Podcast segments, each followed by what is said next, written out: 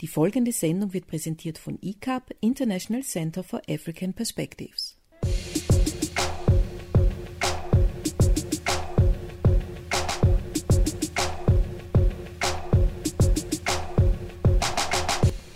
Das neue Jahr hat begonnen und wir, nein, die ganze Welt ist immer noch nicht aus der Covid-19-Krise heraus.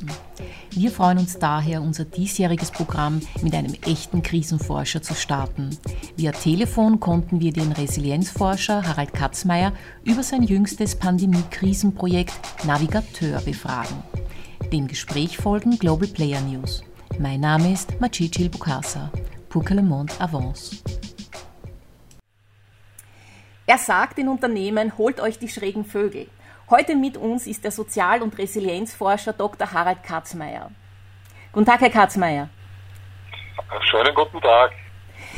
Herr Dr. Katzmeier, Sie haben kurz vor Weihnachten in Zusammenarbeit mit der Julius Raab Stiftung die Ergebnisse einer Untersuchung präsentiert, die den Titel Navigateur trägt. Was bedeutet dieses Navigateur? Ist das eine Person, wie der Rassembleur, der Brückenbauer. Ist das vielleicht ein Kapitän? Ja, es ist, äh, wir haben hier äh, äh das französische Wort für, für Steuermann, Steuerfrau hier herangezogen. Und äh, man muss sich das als, als Wortbild vorstellen, weil in diesem Navigateur äh, das EU, äh, also das, das Symbol für Europa auch drinnen steckt. Äh, der Navigateur ist ja ein, ein, ein sehr ein Archetypus gewissermaßen in unserer ähm, abendländischen Kultur. Ähm, der Steuermann, der Kybernetos äh, in der griechischen äh, Philosophie ist äh, äh, natürlich der, der hier durch die Gewässer steuert. Und vielleicht noch ein, ein, ein Grund, warum wir ihn auch Navigateur genannt haben. Wir äh, befinden uns zurzeit in einer Passage, in einem Übergang. In einer, äh, die, die, die alte Welt hat uns verlassen, die neue Welt ist äh, noch zu schwach, um geboren zu werden und der Navigateur schießt uns gewissermaßen durch die Passage, durch das Dazwischen und so sind wir auf den Titel gekommen. Es äh, spielt ein bisschen mit äh, dem Wortbild, aber auch mit der Mythologie, die dahinter steckt. Mhm. In der Vor-Corona-Zeit, da haben Sie eine Untersuchung auch veröffentlicht, die Familienunternehmen in Österreich betrifft. Und Familienunternehmen in Österreich sind ja ungemein stark am internationalen Markt. Und sehr signifikant bei Familienunternehmen ist natürlich das Vertrauen der Akteure auf der Führungsebene. Nun, in diesem aktuellen Projekt bei der Covid-Krisenmanagement-Untersuchung haben Sie auch gesagt, Unternehmen sollten einfach vertrauen. Jetzt äh, meine Frage, was wollen Sie? Wollen Sie, dass wir uns alle verbrüdern und verschwestern, um aus dieser Krise herauszukommen? Das wäre, wäre schön, wenn das so ginge. Äh, naja, es geht einfach darum, dass äh, wenn äh, es schwierig wird, äh, wenn eine Situation schwierig ist oder wenn es eine Krise gibt, äh, es äh, zwei Momente gibt, die ich spannend finde. Das eine Moment ist, äh, wenn eine Krise groß ist, äh, und das weiß man aus dem Einsatz bei Rettungskräften, das weiß man auch aus dem Krieg, äh, es so ist, dass Menschen, die einander oft gar nicht kennen, wildfremde Menschen beginnen zu kooperieren. Das heißt, da ist eine Herausforderung da, wir gar keine andere Wahl haben, als dem anderen zu vertrauen. Ich finde das ganz spannend als, als, äh, als Gedanken, dass wenn wir uns Aufgaben äh, geben, die groß genug sind, wir dann auch anderen vertrauen müssen gewissermaßen. Äh, das ist also einer Gedanke. Und der andere Gedanke ist, äh, ja, äh, es hängt davon ab, ob wir in einer Krisensituation es schaffen, äh, an einem Strang zu ziehen, aber vor allem auch, ob wir es schaffen, ein gemeinsames Lagebild zu entwickeln, also zu verstehen, was liegt hier vor uns, was ist jetzt hier konkret äh, äh, zu tun. Und äh, äh das setzt natürlich auch voraus, dass das Team fähig ist, hier gemeinsam äh, diese Bilder zu entwerfen. Aber es geht jetzt weniger um eine äh, allgemeine Verbrüderung und Verschwesterung, sondern ich glaube, dass wir einfach äh, verstehen müssen, dass wir bei den großen Themen unserer Zeit keine Möglichkeit haben, diese, diese Probleme unilateral zu lösen. Sie können nur kooperativ gelöst werden. Es gibt keine Alternative dazu und äh, daher sind wir auch gezwungen oder müssen wir es wagen, anderen, die wir vielleicht nicht mögen oder die wir vielleicht äh, nicht kennen, denen zu vertrauen. Ich sehe keine Alternative dazu. Mhm. Und ein, ein Satz, ein, vielleicht ein, ein, ein, ein Gedanke, äh, äh, ich glaube, das kommt vom Ernest Hemingway, äh, aber tun Sie mich da bitte nicht noch festnageln, aber es wirklich er war, der gesagt hat, um herauszufinden, also wie kann man jemandem vertrauen, wie weiß man, ob man jemandem vertrauen kann, äh, der einzige Weg, es herauszufinden, ist dem anderen zu vertrauen. Also mhm. Wir müssen das einfach probieren. Ja. Mhm. Jetzt Ihrer aktuellen Untersuchung Navigateur. Jetzt habe ich mir mhm. die Frage gestellt, warum ist es eigentlich so wichtig, in der Krise für uns zu wissen, wer ein Navigateur ist? Und Sie haben ja auch gesagt in Ihrer Präsentation, das sind Impulsgeber, wenn ich es auch richtig mhm. verstehe. Warum ist das wichtig für uns zu wissen, wer ein Impulsgeber ist, um aus der Krise rauszukommen? Man sagt ja, üblicherweise heißt es, geh deinen eigenen Weg. Und der Weg, den du gefunden hast, soll sich möglichst unterscheiden von dem Weg der anderen. Ja, ja, ja das, äh, ich glaube, das ist kein, kein, kein, kein Widerspruch. Ähm, grundsätzlich ist es so, dass wir, ähm, wenn wir in einer in einem Dazwischen sind, also wenn Krise heißt ja auch nicht nur immer, Krise ist ein Moment der Entscheidung, sondern Krise heißt ja auch immer, ähm, eine Welt, wie sie, wie sie war, hat aufgehört zu existieren und eine neue Welt ist im, im Stehen und im Werden.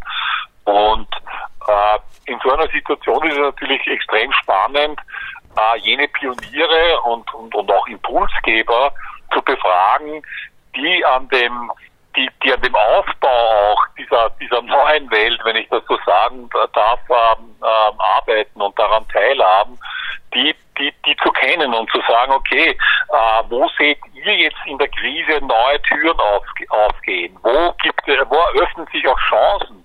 Äh, was seht ihr? Also wer ist hier, wer sind hier jene, die uns äh, die, die, die an einem neuen Orientierungssinn arbeiten und äh, damit äh, ähm, die Zukunft äh, äh, ja, gestalten und, und, und, und ermöglichen. Und das mit dem geht einen eigenen Weg, ja, das macht schon Sinn. Ne? Eine Gesellschaft, äh, die quasi nur aus Menschen bestehen, die einen eigenen Weg gehen, die würde so nicht funktionieren. Es braucht schon einen, einen, einen Orientierungssinn, ein, ein allgemeines, auf das wir uns verständigen können. Dass wir sagen, es ist uns wichtig, dass wir jetzt wirklich endlich äh, das Thema der Klimafrage angehen. Es ist uns wichtig, dass wir auch das Thema äh, der, äh, der internationalen, äh, der geopolitischen Situation, Stichwort China, aber auch Stichwort Afrika, dass wir das angehen. Also es geht ja schon auch hier darum, Prioritäten für uns als Gesellschaft zu formulieren und zu sagen, das sind Projekte, an denen wollen wir gemeinsam arbeiten und das, da gibt es einen Konsensus dazu. Könnte man sagen, Impulsgeber sind die Punkte auf der Landkarte? Naja, Impulsgeber sind die, die äh, da Sichtweisen einbringen, neue, die äh, Türen öffnen, die durch auch äh, dann andere durchgehen können. Impulsgeber sind oft Pioniere, die die, die, die vorangehen und damit anderen ermöglichen, äh, hier äh, äh, Wege zu gehen. Äh, Impulsgeber sind die, die, die, die, die unorthodoxe äh, äh, Sichtweisen ähm, äh, anbieten. Das meinen wir mit Impulsgebern. Mhm. In Ihrer Untersuchung haben Sie ja nicht nur diese Vernetztheit der Impulsgeber dargestellt, sondern auch ja. Themen herausgearbeitet, die diese Leute besonders beschäftigt haben oder Organisationen, Thinktanks, äh, NGOs, politische Parteien. Ja. Welche Themen sind da herausgekommen? Naja, es sind eh die, die, die in der Luft liegen. Das, da gibt es quasi keine Überraschungen. Das Thema Nummer eins ist tatsächlich äh, wir müssen das Thema äh, Green New Deal, äh, wie schaffen wir die Transformation unserer Lebensweise und unserer Wirtschaft, äh, wie kommen wir in ein postfossiles äh, Zeitalter als existenzielles Problem unserer, unserer Zivilisation in gewisser Weise. Aber es war auch das ganze Thema Resilienz und wie gehen wir um mit der, mit der Solidarität in der Gesellschaft, in einer Situation, in der wir harte Verteilungskämpfe äh, zu erwarten haben und äh, wie, wie, wie schaffen wir es hier, äh, dass die, äh, dass wir nicht, äh, äh, dass, dass die Gesellschaft nicht auseinanderbricht. Wie, wie, wie arbeiten wir hier an einer Aufbruchsgesellschaft, also wo man sagt, gehen wir einen gemeinsamen Weg. Wir können das nicht unilateral lösen. Wir müssen hier kooperativ uns, uns bewegen. Und ein ganz ein wichtiges Thema dieser äh, Impulsgeber und Impulsgeberinnen ist das Thema unkonventionelle Kooperationen. Damit wir hier neue Wege zeichnen und auf andere Lösungen kommen als in der Vergangenheit, benötigt es auch andere Formen der Kooperation über die klassischen Blasen und Echoräume hinweg. Ähm, also da muss es einfach hier äh, zwischen dem, den großen etablierten, den jungen neuen, äh, der Zivilgesellschaft, äh, äh, den unterschiedlichsten Disziplinen auch in der Wissenschaft, Kunst, äh, hier neue äh, Zusammenarbeitskulturen geben, weil nur so auch äh, neue Ideen entstehen. Das war auch ein, ein, ein ganz ein wesentliches Thema ähm, das hier äh, herausgekommen ist. Ja, das war eine der Lösungen, oder? Als Handlungsdirektive für Unternehmen, ihnen zu sagen, holt euch neue Menschen, holt euch neue Weggefährten, um aus der Krise herauszukommen. Genau. Das bringt genau. mich jetzt zur Politik, und zwar nach Kanada. Und zwar der kanadische Premierminister Justin Trudeau. Der hat ja im Grunde wieder mal das getan, was sie wollen, und zwar jetzt bei den anstehenden Parlamentswahlen hat er dazu aufgerufen, Personen, die sich durch besonderes Engagement jetzt in der Krise ausgezeichnet haben, äh, diese sollten sich als Kandidaten eben für die Parlamentswahlen bewerben. Und natürlich, das Vorhaben ist noch mit vielen wirtschaftsliberalen Voraussetzungen behaftet. Es ist dennoch bemerkenswert, finde ich, weil eben Kanada sehr viele Probleme noch hat mit den indigenen Bevölkerungsgruppen. Und es ist einfach eine Chance dadurch, durch den Eintritt wirklich in die Politik da Veränderung zu bringen. Das heißt, der Premierminister ist jetzt eigentlich auf dem Weg von einer Regierung der Experten zu einer Regierung der Engagierten. Und jetzt möchte ich mir vorstellen, ob so etwas für Europa möglich ist. Also ein regiert werden von Engagierten und nicht von Experten. Was sagen Sie dazu? Also ich finde es grundsätzlich eine sehr schöne und spannende Idee. Ich habe sie nicht gekannt und äh, äh, weil natürlich auch jene, die sich hier besonders engagieren und die damit ja auch ein, ein bestimmte Tugenden und, und auch, ich sage jetzt wirklich fast schon moralische ähm, Werte in die Politik hineingetragen werden. Äh, ich finde, man sollte diese Engagierten äh, nicht jetzt äh, ausspielen äh, oder sagen, okay, äh, Stadt, wir nehmen die Stadtexpertinnen. Äh, es geht immer um, es geht immer um die Mischung, es geht immer um die, das Portfolio, es geht immer um die Zusammensetzung. Wir benötigen Expertinnen, wir benötigen Engagierte, wir benötigen Manager, wir benötigen aber auch äh, äh, Menschen, die, die andere ungewöhnliche, äh, auch unorthodoxe Wege gehen. Es ist immer die Mischung, auf die es ankommt.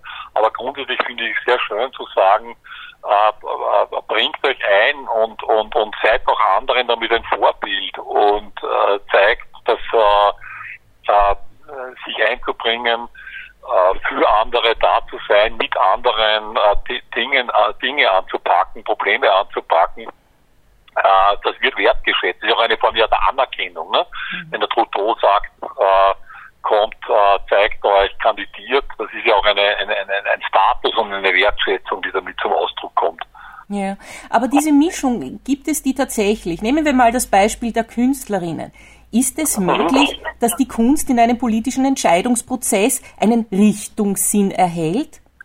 Also ich glaube, ich denke jetzt ich glaube, zum Beispiel ganz kurz an den Klaus-Maria Brandauer, der, als es um die Evakuierung von Moria ging, in der ORF-Sendung im Zentrum gesagt hat, das sind doch unsere Leute, das sind die, die jetzt da sind, also äh, mit uns auf unserem Planeten. Ein wundervolles Wort. Er hat halt wie ein Künstler gedacht und geredet, der ganz andere Beziehungen hat. Also ich glaube sogar,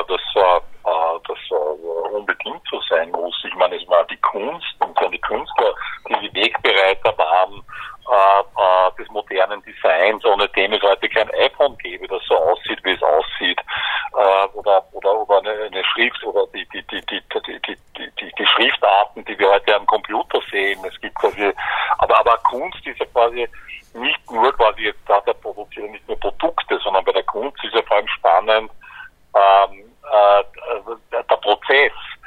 Also wie Künstlerinnen arbeiten und wie sie denken, ja. Also quasi diese, äh, diese Art Qualities, also diese Qualitäten, wie entdeckt man Dinge, wie probiert man da Sachen aus, wie experimentiert man.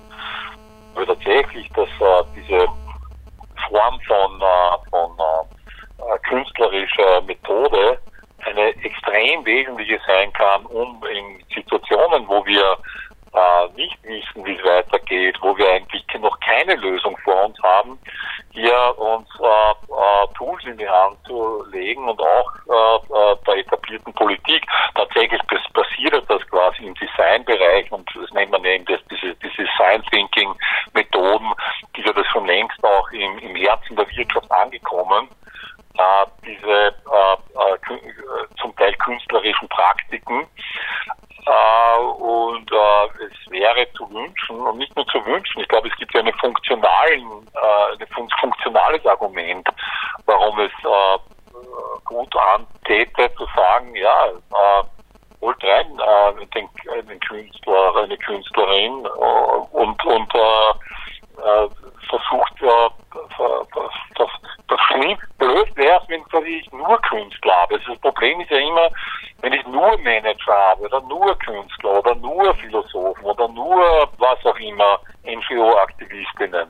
Ja. Das ist immer schwierig. Ja? Darf ich da Ihnen etwas äh, sagen? Und zwar, äh, ich denke halt, dass äh, die Kunst an sich ist nicht eine Kategorie für ein gelungenes Menschwerden. Also so wie man sagt, ein guter Mensch sein, ein, ein reicher Mensch sein, ein denkender Mensch sein, ein künstlerischer Mensch sein. Ja? Dann aus zunehmender Praxis, daraus ein Handwerk zu machen, eine Berufung und einen Beruf, so wie Sie es auch angesprochen haben mit Design. Ich gebe ein konkretes Beispiel. Bei den SDGs zum Beispiel, 17 Sustainable Development Goals, nicht ein einziges bezieht sich auch darauf, dass es eine Art künstlerische Entwicklung in einer Gesellschaft gibt. Und das ist, ja, glaube ich, sehr ja. bezeichnend. Stichwort adaptiver Resilienzzyklus. Herr Dr. Katzmeier, ja. können Sie kurz erklären, was das ist? Ja, in, in, in wenigen Worten. Äh, äh, wir, wir, kennen ja die vier Jahreszeiten, äh, Frühling, Sommer, Herbst und Winter. Und äh, man kann zeigen, dass äh, alle komplexen Systeme, äh, ob das jetzt wir als Personen sind oder ob es Städte sind oder Organisationen sind,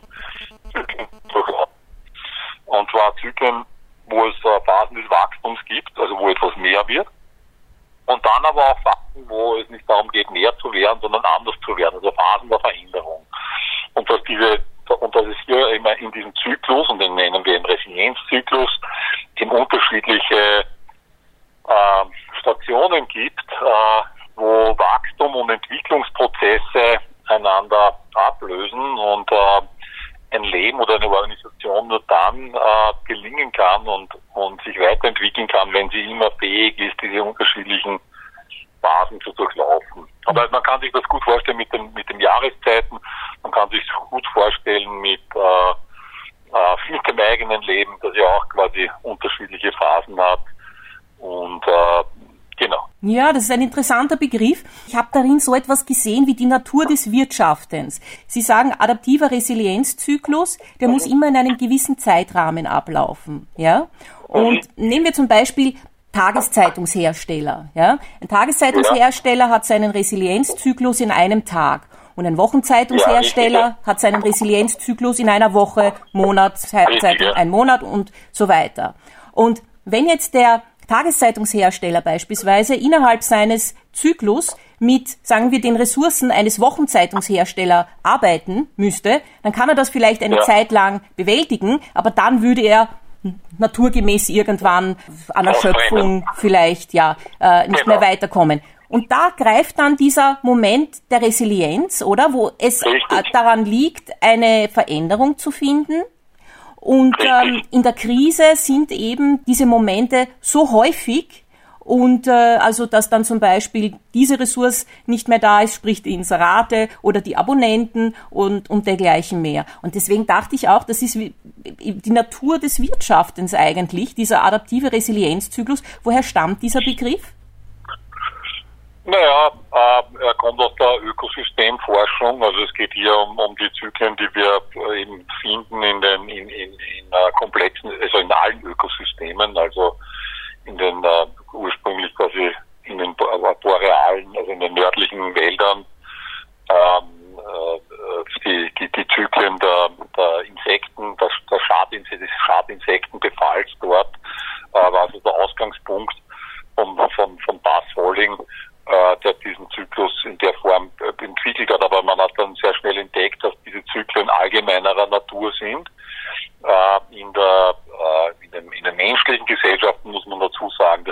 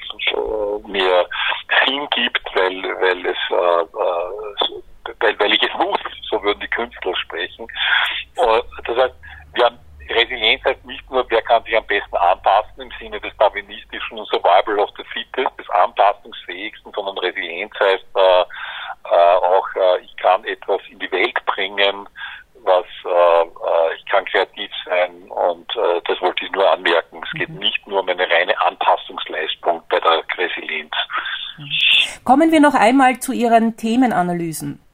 Diese Themenanalysen, die basierten ja auf Twitter-Posts, auf Interviews und auch genau. auf der Analyse von Zeitungsartikeln. Ja. Ja.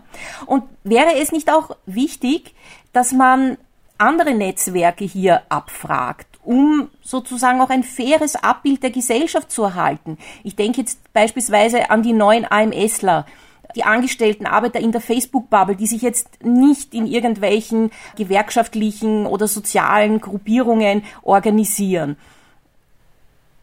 Ja, da haben Sie äh, gewiss recht. Also wir haben äh, die, die Frage, wo Menschen, die an der Semiperipherie oder an der Peripherie sind, die, wie sie die Welt wahrnehmen und was deren Themen sind, ist eine entscheidende auch für die Lern- und Entwicklungsfähigkeit von uns und, ja, und weil, wie wir weil Twitter ja. ist eine sehr exklusive Plattform. Ja? Ich habe das in einem. Crowdfunding-Kurs gelernt. Da hat die Kursleiterin gesagt, man soll nicht auf Twitter lukrieren für Crowdfunding-Geld, weil das ist zu exklusiv.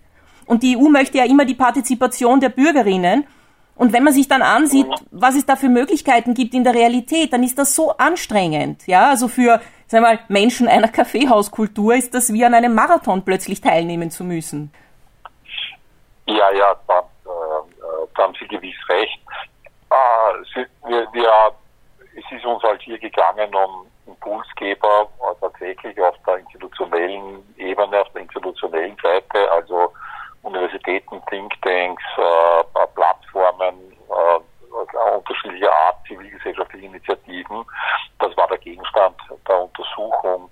Und äh, äh die Frage, welche Themen äh, wir auf der, äh, auf der semi-peripheren oder der peripheren Ebene eine Rolle spielen, ist eine, die, die nicht Gegenstand der Untersuchung war.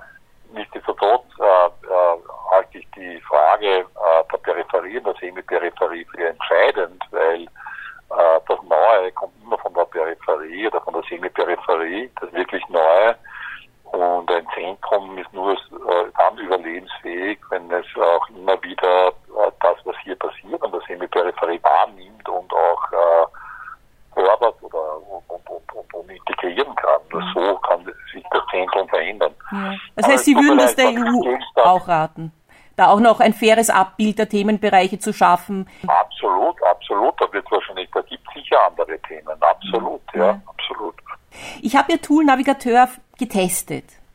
Ich habe ein Unternehmen gesucht, das ist das einzige, das ich kannte, wo die Unternehmensführung sagt, sie wollen neue Menschen. Und zwar, das ist die Deutsche Welle. Ja, das sagt der Programmintendant Peter Limburg, dass sie Menschen brauchen, die eine unkonventionelle Biografie haben oder atypische Werdegänge. Also, okay. ja, kein nicht konventionell Publizistikstudium, Journalismusschule, Praktikum, Job, sondern eben atypisch, unkonventionell. Und jetzt habe ich die Deutsche Welle nicht gefunden im Navigateur. Und äh, ja. es wundert mich auch nicht unbedingt, weil ich mich gefragt habe, gibt es da nicht auch so eine historische Dimension, dass die Netzwerke immer dieselben Netzwerke auch dynamisieren und genau es eben nicht so machen, wie Sie das in der Präsentation sagten, dass man nicht immer mit den alten Mappen navigieren soll, dass das einfach leider nicht getan wird. Mhm. Ja, äh, ja, ja. Äh, nochmal, äh, das passiert definitiv, sonst wäre wahrscheinlich auch unsere Welt in einem anderen Zustand. Äh, das muss man einfach jetzt sagen. Äh, Aufruf, äh, der Aufruf, unsere Studie hat ja jetzt nicht nur, nicht nur über die Methode der Studie sprechen, aber worum es mir geht, ist, es ist schon natürlich äh, das, was wir hier tun, auch ein Aufruf an jene, die wir identifizieren, dass sie die Verantwortung haben und was die Verpflichtung haben, auch neue Wege zu gehen. Also nur weil jemand quasi dem zugeschrieben wird, ein Impulsgeber zu sein, oder also oft ist es ja auch so eine Mischung, ne? Ist eine Zuschreibung, Impulsgeber, äh, dass jemand ein Impulsgeber ist oder ein Impulsgeber eigentlich sein sollte. Wissen Sie? Also mhm. es gibt ja hier auch eine, eine Grauzone und äh, hier neue Wege zu gehen und andere Kooperationen und unkonventionelle Partnerschaften einzugehen, das ist schon äh, die Aufforderung an jene, die auch aufgrund ihrer Rolle und der Ressourcen noch die Möglichkeiten dazu haben. Äh, mit der Same Old, Same Old werden wir äh, sicher nicht weiterkommen. Und äh, das, was wir machen, hat ja auch, kann gar nicht den Anspruch haben, da jetzt vollständig zu sein. Ich werde dem gerne nachgehen, das, was Sie da sagen von der Deutschen Welle, klingt hochinteressant und spannend und äh, ist nur zu begrüßen, dass es hier äh, solche Aussagen gibt. Ja. Sie haben ja auch zwei Kategorien von Menschen jetzt in der Krise herausgestrichen. Das sind auf der einen Seite jene, die sich Sorgen um das Ende der Welt machen. Mhm. Und auf der anderen Seite jene, die sich Sorgen machen müssen, dass sie am Monatsende nicht ihre Miete genau. bezahlen können. zu diesem Lagebild. Was ist mit den Menschen, die zum Beispiel deswegen sich nicht leisten können, am Ende des Monats ihre Miete zu bezahlen, weil sie sich immer Gedanken über den Weltuntergang machen oder das Ende der Welt. Ja? Und jene, die sich eben mit den Sorgen der, der, des Weltendes auseinandersetzen, weil sie es können, weil sie die Ressourcen, das Potenzial dazu haben, aber eigentlich nicht wirklich das Interesse. Was machen wir mit diesen Unschärfen? Was tun wir mit solchen Lagebildern? Naja, das ist ja der Widerspruch. Ne? Wir, haben, wir haben die, die quasi sich äh, um das Ende der Welt den Kopf zerbrechen und wir haben die, die um das Ende des Monats sich den Kopf zerbrechen. Und wir haben ja bei dem Gelbwesten-Aufstand in, in äh, Frankreich erlebt, äh, wo diese beiden Welten auseinanderfallen, weil ja der ursprüngliche Auslöser des Gelbwestenstreiks war ja ein Öko, war ja, okay, wir machen eine Öko- Steuerreform und erhöhen den Spritpreis äh, aus Umweltschutzgründen. Also wo man versucht hat, das Ende der Welt äh, äh, dem, dem, dem etwas äh, äh hier, äh, hier etwas zu tun. Und es hat dann den Aufstand jener gegeben, die gesagt haben, das ist alles schön und gut, äh, äh, aber wir sorgen und wir, wir wissen nicht, wie wir die Miete bezahlen. So. Äh, und es ist natürlich die Aufgabe, und das muss die Aufgabe jeder Politik sein, die heute den Anspruch hat, irgendwie noch mit der Wirklichkeit äh, in einem äh, Kontakt zu stehen und nicht nur kommunikativ Wirklichkeiten zu versuchen herzustellen, diese beiden Zeithorizonte zu verbinden, also zu adressieren, das Ende der Welt und das Ende des Monats. Wir können die, die Klimakrise und die Klimafrage, die ökologische Krise nicht, nicht adressieren, ohne zu sehen, ähm, dass wir hier äh, viele, viele, viele Menschen haben, die nicht wissen, äh, wie sie das, die letzte Woche ihre, ihr, ihr Leben bestreiten sollen und auch sehr, sehr viele haben, die die Angst davor haben, in so eine Situation zu kommen. Also es gilt das Antizipieren. Und äh, das heißt, ein, ein, ein politischer Diskurs, eine, eine, eine politische Debatte, aber auch Maßnahmen müssen diese beiden Enden, zeitlichen Enden und Horizontlinien adressieren, beide gemeinsam. Mhm. Wissen Sie, Herr Katzmann... fällt auseinander. Ich sehe ich sehe auch nicht, dass das derzeit jemand tut, by the way. Also ich glaube, dass da ja wirklich ein, ein, ein, Raum sich auftut oder ein Zwischenraum, der, ähm, der politisch äh, noch unbesetzt ist. Mhm. Wissen Sie, Herr Katzmeier, in der Krise, da haben Ökonomen gesagt, nicht alle, aber einige, dass eben dieses schöngeistige Gerede in den Elfenbeintürmen sozusagen der Forscher und Philosophen, das tangiert die Arbeiter nicht, ja. Das bringt den ja. Menschen einfach nichts, ja. Herbert Langthaler von der Asylkoordination beispielsweise hat gesagt, Covid ist eine Klassenfrage. Das stimmt, finde ich schon. Aber zu dem anderen, da würde ich, das würde ich verneinen. Ich habe identifiziert zum Beispiel, dass gerade diese großen, in Ihrem Fall datenbasierenden, visionären Analysen von Gesellschaft und Welt für mich ein Element der Hoffnung darstellen. Das, ich würde sogar fast sagen, das ist das Prinzip der Hoffnung, das Urelement. Also ich empfinde das als, als konkret hilfreich, auch wenn es jetzt nicht etwas Konkretes ist, wie zum Beispiel Projektgeld. Ja? ja. Wie sehen Sie sich? Bringen Sie Hoffnung oder bringen Sie etwas Konkretes? Danke für diese, diese Frage. Naja, es geht schon irgendwie um Hoffnung zunächst einmal. Hoffnung heißt ja, Räume zu eröffnen. Für mich Hoffnung heißt immer, äh, die Welt nicht als, als gefrorenes, als fertiges äh, zu sehen, sondern als etwas, das immer die Möglichkeit hat, sich zu transformieren, als etwas, das wird in jedem Moment. Und, äh, und indem man Türen öffnet und Möglichkeiten aufzeigt, wird diesen Belagerungszustand und diese Klaustrophobie und diese Enge auch abstreiten, die ein Hauptgrund für die Angst ist. Die Menschen sind ja auch deshalb eng, äh, aggressiv und, und, und schlagen um sich herum, weil sie sich äh, unendlich bedrängt fühlen und auch bedrängt sind. Ja nicht nur eine Einbildung äh, äh, der Menschen.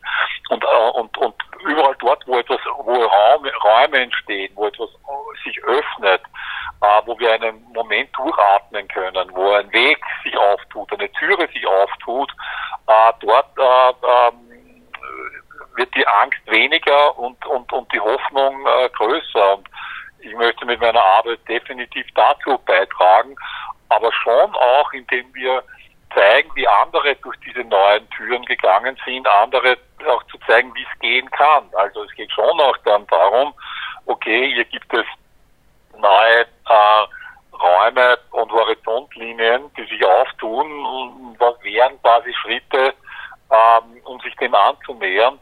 Äh, äh, ja, und natürlich können wir nicht dieses, dieses gegen sich ausspielen von, das sind die, die Visionäre und die, die, die, die Quatscher und da sind ja die wirklichen Probleme.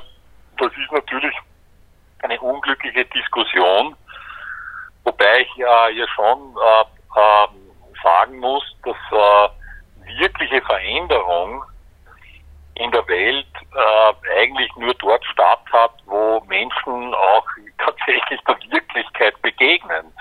Und äh, also, aber wie kann ich Wirklichkeit verarbeiten, wenn ich dafür keine Story, keine Theorie, kein Modell habe, wenn ich es nicht verstehe, wenn es keine Erklärung dafür gibt? Und ich glaube, dass wir beides benötigen, wiederum hier.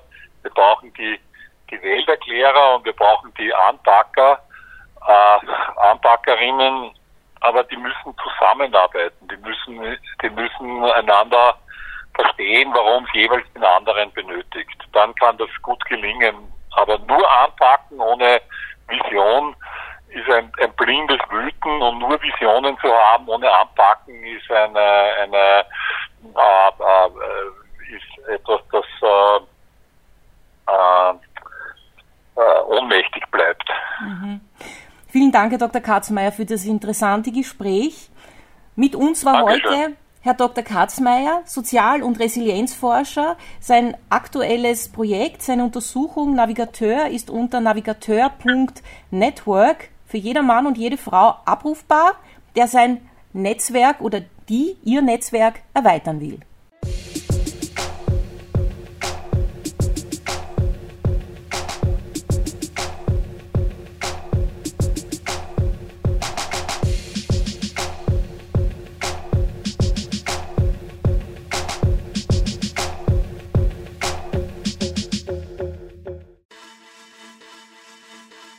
Global Transformations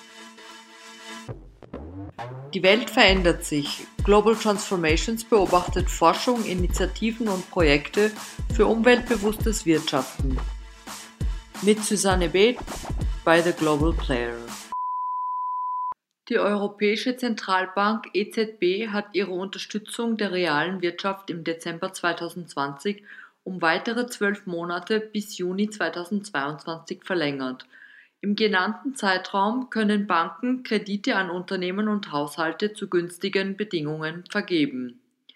Der Rat der Europäischen Zentralbank entschied die Verlängerung der pandemiebedingten Phase der niedrigen Zinsen und steigerte das Volumen für Kredite zur Verfügung stehenden Geldes. 55 Prozent der in Frage kommenden Kredite können nun genehmigt werden. Die Zinsen für die Kredite bleiben 50 Basispunkte unter der Durchschnittsrate, die im Eurosystem für die Finanzierung angewendet wird. Somit werden die attraktiven Finanzierungsbedingungen der letzten Monate beibehalten. Die Liquidität der Banken, die sie für das Vergeben von Krediten an Haushalte und Firmen brauchen, ist damit weiterhin gesichert.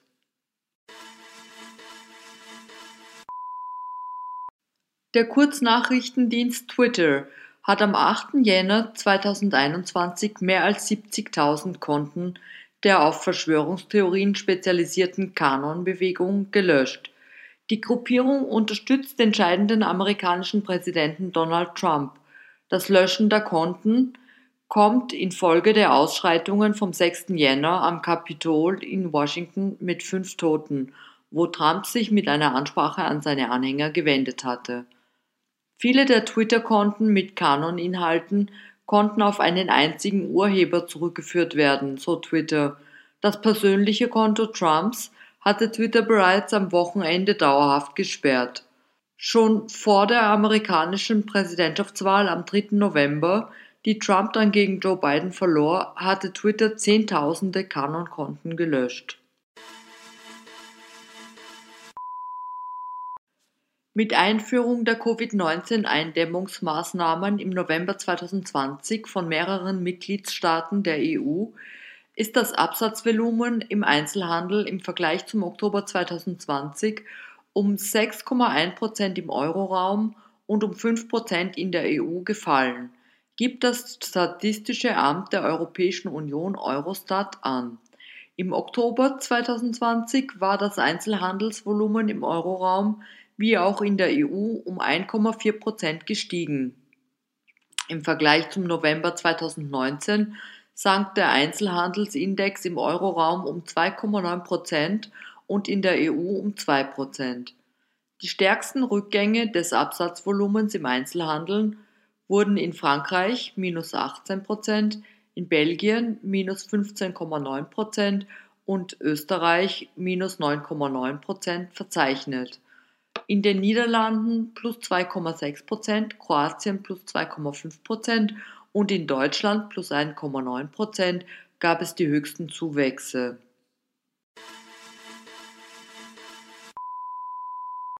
Die amerikanische Filmindustrie hat im Jahr 2020 große Verluste gemacht.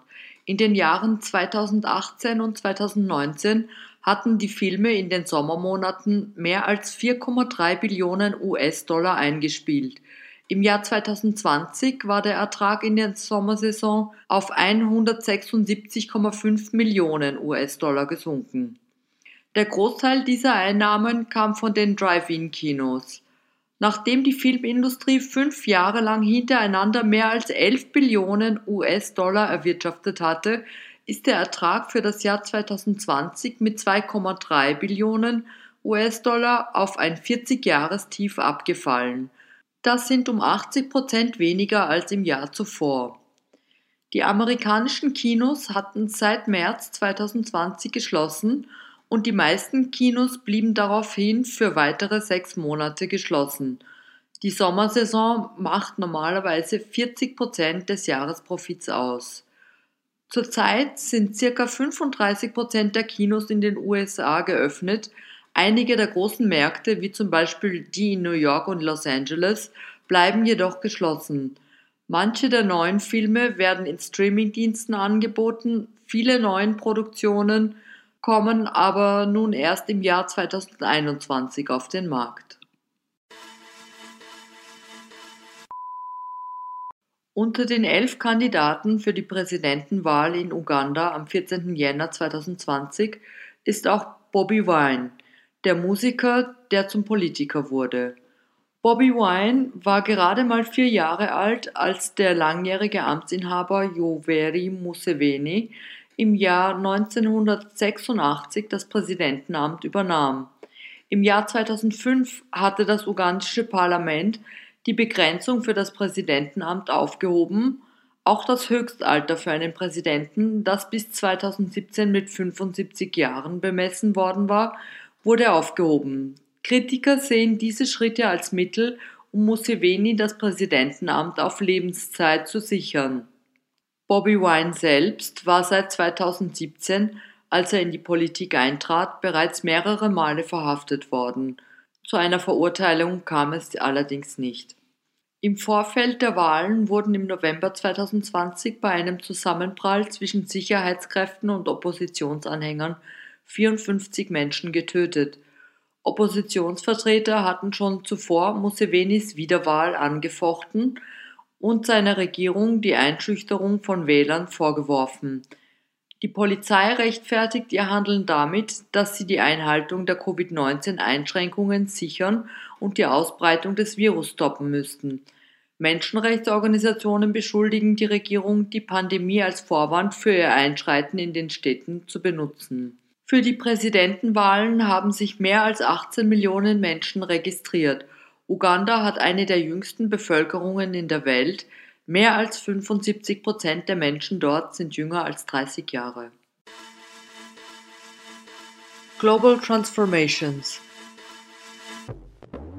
Die Welt verändert sich. Global Transformations beobachtet Forschung, Initiativen und Projekte für umweltbewusstes Wirtschaften. Mit Susanne Beth bei The Global Player.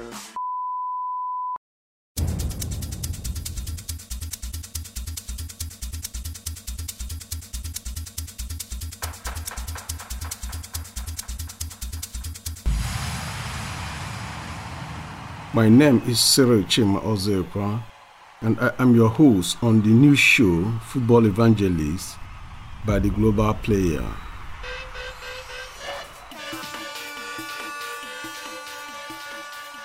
In this program, you will get the updates, insights, and analysis of the Amateur Football League in Vienna.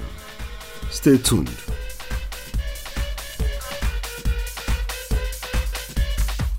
Welcome to the program. The Bundesliga and the Amateur Football League in Austria is still on break, while in some European countries like England, Belgium, Italy, Netherlands, Spain, Turkey, Deutschland, the Premier and the Bundesliga is on with restrictions of numbers of spectators into the stadium due to COVID-19 pandemic.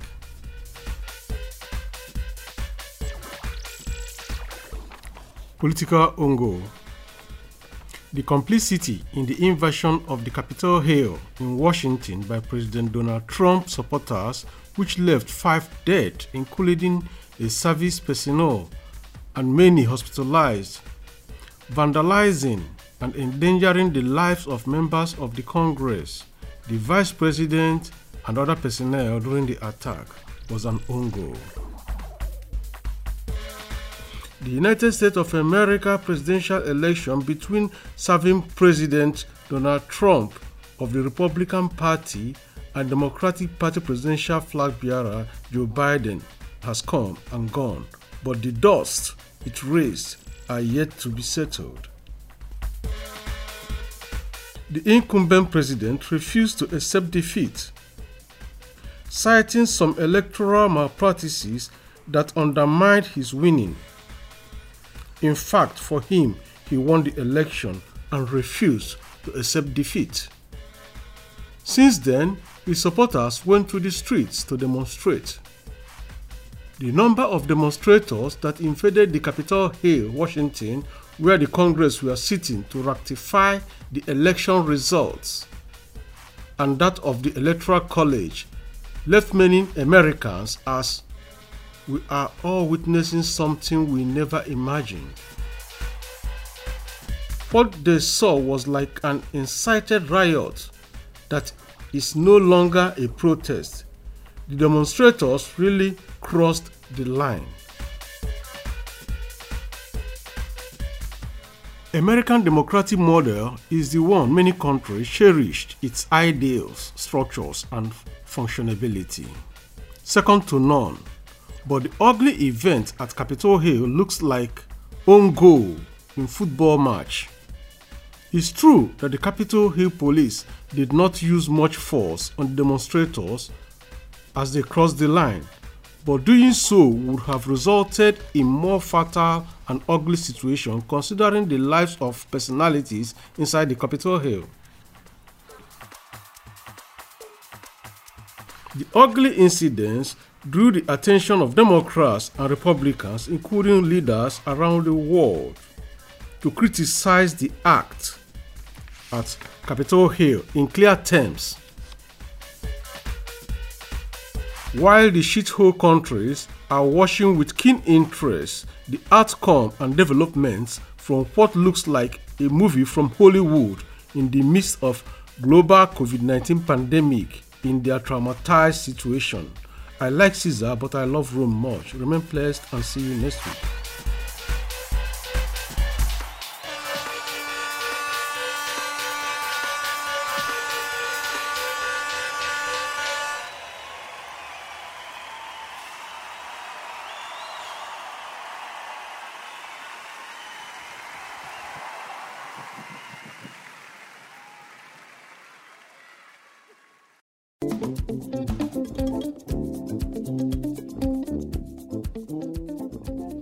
Hörten eine Sendung von Radio ICAP, International Center for African Perspectives.